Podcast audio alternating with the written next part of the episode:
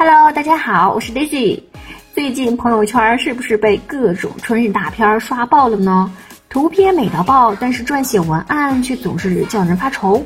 同样是春日主题，如何能在朋友圈中脱颖而出呢？今天呢，我们就来分享一些与春天有关的英文美剧，给你的朋友圈加点春风拂面的温柔。同时呢，一起来感受一下春天的生机，结束倦怠，去追求有意义的事情吧。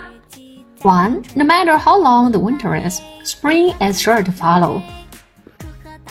Two, as spring arose on the garden fair like the spirit of love felt everywhere, and each flower and herb are as dark breast rose from the dreams of its wintry rest.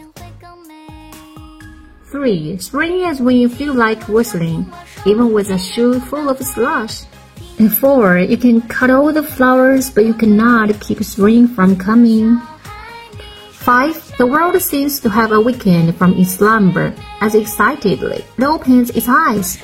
6. An optimist is the human personification of spring. 7. It's hard to resist the beauty of a fresh spring day. The air is crisp and the sun feels like a warm hug.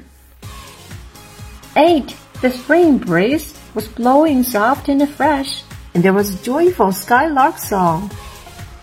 9. The air smelled of the damp earth, of the spruce woods, of the sweet springtime.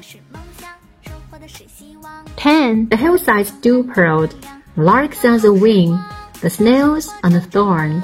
God in his heaven, all's right with the world.